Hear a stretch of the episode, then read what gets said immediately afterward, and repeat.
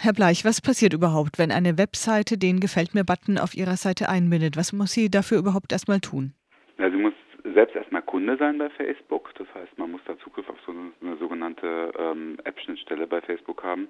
Ähm, für den Besucher einer Webseite bedeutet das, wenn sobald dieser Button geladen wird, also sobald er nur diese Seite besucht, ohne dass er irgendwie draufdrückt, ähm, wird schon jede Menge von ihm an Facebook übertragen, selbst wenn er kein Facebook-Nutzer ist.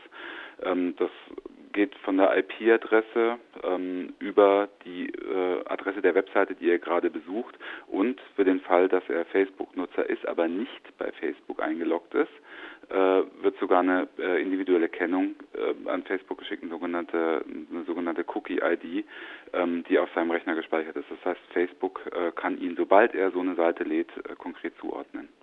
Das könnte ich jetzt aber ausschalten, wenn ich nämlich die Cookies nicht zulasse, oder wie geht das?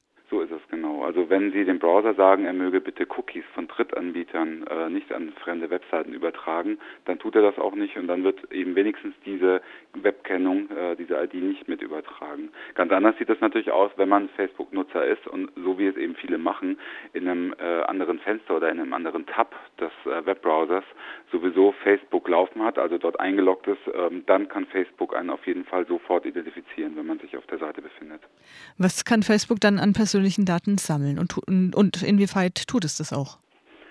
Facebook kann, wenn man eingeloggt ist, äh, Menge erfahren. Also Facebook äh, weiß dann natürlich, dass man diese Webseite besucht hat. Facebook weiß dann auch, wenn man jetzt äh, auf eine andere Website springt, die auch einen Like Me-Button drauf hat, also diesen Gefällt mir-Button, erkennt Facebook auch diesen Webseitensprung und kann einen so mehr oder weniger durchs ganze Web verfolgen oder kann zum Beispiel auch den Gang über eine Webseite, also wenn ich mich jetzt von Newsartikel zu Newsartikel handle oder oder durch einen Verkaufsprozess, kann Facebook mich dabei beobachten. Also Facebook weiß dann schon sehr viel. Aber auch wenn man nicht eingeloggt ist, äh, kann Facebook eben anhand dieser Cookie-ID unter Umständen genau das Gleiche erfahren, nämlich dann, wenn es diesen Cookie einer Person zuordnen kann, was Facebook normalerweise kann.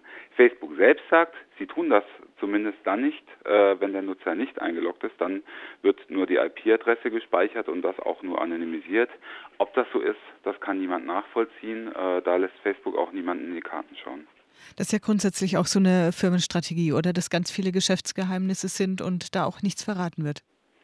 Ja, das ist ein bisschen das Problem. Also ähm, wenn sich deutsche Unternehmen auf dem deutschen Markt bewegen und äh, irgendwelche Datenschutzversprechen machen, dann kann man die normalerweise nachvollziehen. Es gibt dann auch äh, zum Beispiel Audits, die der TÜV anbietet oder so, wo dann auch wirklich mal von neutraler Stelle geguckt wird, ob denn das, was alles datenschutztechnisch für die interne Verarbeitung versprochen wird, auch eingehalten wird. Aber amerikanische Konzerne wie Facebook oder auch Google äh, scheren sich da überhaupt nicht drum, agieren aber natürlich genauso auch auf dem deutschen Markt und da besteht einfach ein großes Missverhältnis. Nun schreibt Facebook aber in seinen Bestimmungen, ohne deine Zustimmung geben wir keine deiner Informationen an Werbetreibende weiter. So Facebook. Welche Erfahrungen haben Sie dazu gemacht? In so einem Fall ist mir auch nicht bekannt, dass Facebook ganz konkrete ähm, Informationen über einzelne Personen an Werbetreibende weitergibt. Das mag schon sein, aber Facebook macht das, was viele andere Unternehmen, die, ähm, die von Werbung leben, auch machen, sie clustern.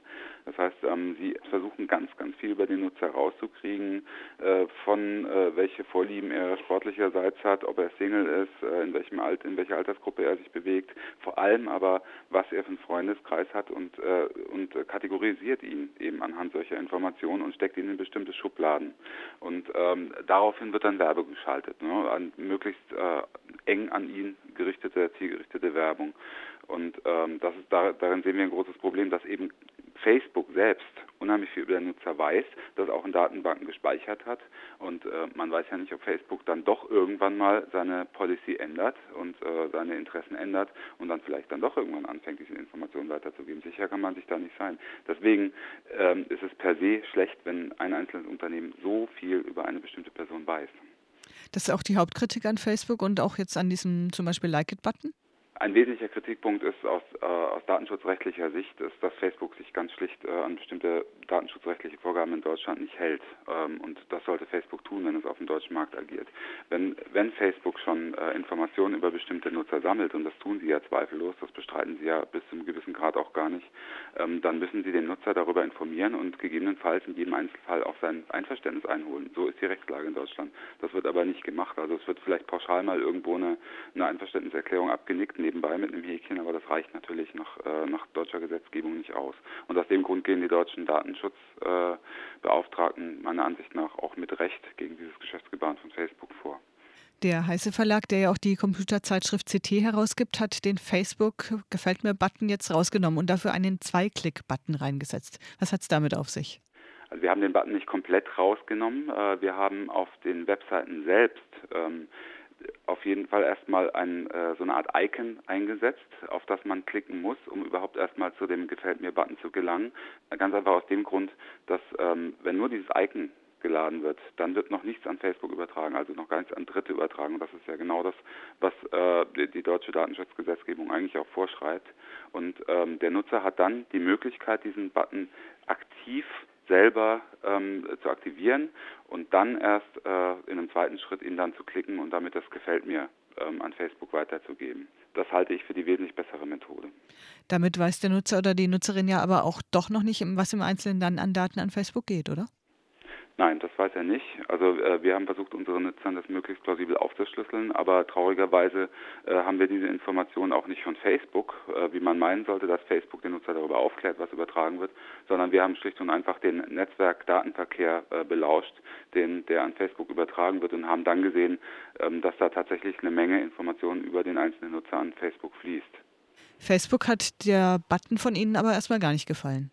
Nein, Facebook äh, gutiert unsere Aktion äh, natürlich nicht, weil äh, die äh, Facebook-Implementierung, also so wie der wie der Button auf die Website gesetzt werden soll, natürlich damit ein bisschen hinfällig ist. Also Facebook möchte natürlich auch, dass der Button überall gleich aussieht. Unser Button sieht jetzt erstmal, wenn man die Website besucht, ein bisschen anders aus. Wir haben eigentlich ähm, den Original Gefällt mir Button genommen und haben ihn ein bisschen in Schwarz-Weiß gesetzt, also stilisiert, damit dem Nutzer ist, das ist noch nicht der eigentliche Gefällt mir Button und hier wird noch, werden noch keine Daten übertragen. Das wollte Facebook nicht, weil sie gesagt haben, das sieht un unserem Button zu ähnlich und jetzt mussten wir den Button einfach nur ein bisschen anpassen und mussten das äh, berühmte Facebook F durch ein anderes F ersetzen und jetzt hat auch Facebook nichts mehr dagegen, auch wenn sie klipp und klar sagen, wir hätten es lieber, wenn ihr unseren Button so implementiert, wie wir es auch vorgesehen haben. Sie sind nicht die Einzigen, die der Kritik von DatenschützerInnen gefolgt sind. Wer hat denn noch solche anderen Like-It-Button kreiert? Der Radiosender SWR 3 hat auf seinen Webseiten eine ganz ähnliche Lösung auch gemacht. Auch die wurden übrigens von Facebook äh, angegangen und haben das daraufhin ein bisschen geändert, so ähnlich wie wir. Ähm, aber wir haben äh, das so gemacht, dass wir den Code, weil wir denken, dass viele Leute daran Interesse haben, den Code, der recht einfach einzubauen ist, auch veröffentlicht haben und äh, stoßen damit auch auf ein Rieseninteresse. Also innerhalb der ersten paar Stunden waren schon über 300 Anfragen, konkrete Anfragen von Website-Betreibern, die den Button genauso wie wir das jetzt gemacht haben, auch einbauen wollen. Einfach so ein anderer Button ist aber doch nicht ganz der weiße letzter Schluss, oder? Nein, also der Weisheit letzter Schluss wäre, dass Facebook mal in sich geht und überlegt, äh, kann, man nicht zumindest äh, in, in, Deutschland oder sogar in ganz Europa, wo strengere Datenschutzvorschriften als in äh, USA existieren, kann man da nicht mal eine angepasste Lösung anbieten, die auch den, den hiesigen äh, Datenschutzbestimmungen gerecht wird. Da muss sich Facebook an die eigene Nase fassen, dass man dass sich dann eben solche als deutscher Webseitenbetreiber solche Behelfslösungen bauen muss, um überhaupt rechtmäßig im Web zu agieren.